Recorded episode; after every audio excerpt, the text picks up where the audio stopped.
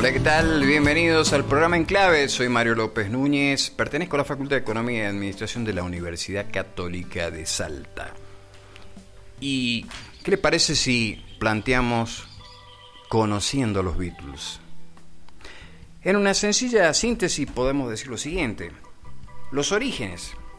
John Lennon, pendenciero de Liverpool, lógicamente un puerto, para la época una suerte de antro de Inglaterra Tenía una única meta, ser famoso y sobre todo rockero. Era una persona, como quien dice, recia. Va a formar el grupo de Quarrymen, lógicamente, sin saber mucho música, ¿no? Junto a cuánto amigo tenía mano. O sea, el que se acercaba a él, quiere que hagamos música bien. Fueron y entrando, saliendo y entrando, hasta que aparece Paul McCartney, se le suma George Harrison y las cosas se empiezan a encarrilar en forma profesional. Primer disco. El primer disco, estamos hablando la década de los 60. Ya la música en ese, en ese entonces ya no eran discos, sino se llamaban singles, ¿sí? Los más chiquitos. Los Beatles, lógicamente, como toda banda, tenían una canción de un tema de un lado A, de un lado B.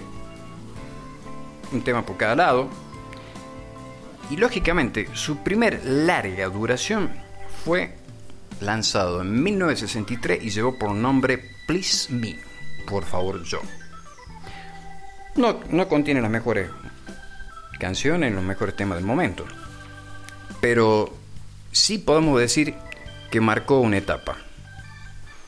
Podemos decir que continúan con el estilo de los singles, 1963, 1964, va a ir ampliándose la época, estamos hablando de temas como From Me to You, para mí, para ti, She Love You, ella te ama, I Want to Hold Your Hand, quisiera tener tu mano. Conclusión, la gente miraba bien antes de comprar un disco. Lógicamente que después van a ir ampliándose los conceptos y se va a ir difundiendo mucho más.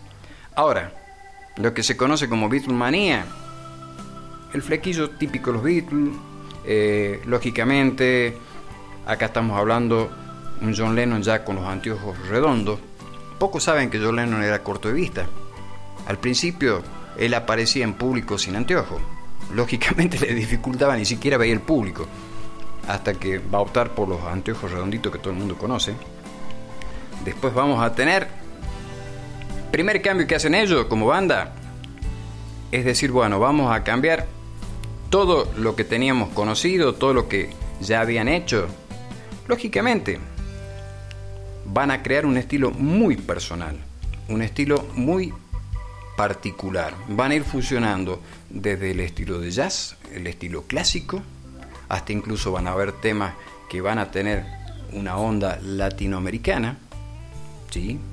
Y usted va a decir, tanto así, sí, tanto así. Después de que ellos hacen su gira, estamos hablando aproximadamente en 1966, sí, 1966, que va a ser la gira que van a ser la última, para ser más exacto, en Estados Unidos. Estamos hablando que ellos viajaron por toda América, viajaron por Europa. Y bueno, hasta que vuelven a casa. Pero esa vuelta a casa no va a ser en vano porque ellos al final son una de las pocas bandas que lograron estar juntos aproximadamente hasta el año 1968, luego seguirían juntos grabando en estudio, y como todo, todo empieza, todo termina, hasta que llegará año 1969, y bueno, cada uno quería seguir su camino. Algunos le echaron la culpa a Yoko Ono, muchos factores, pero de última, todos se fueron en paz, pero podemos decir que los Beatles marcaron una etapa, marcaron un tiempo, un camino, y lógicamente, Beatles Forever. Hasta aquí hemos llegado. Mi nombre es Mario Carlos López Núñez y le doy la despedida y hasta un próximo encuentro.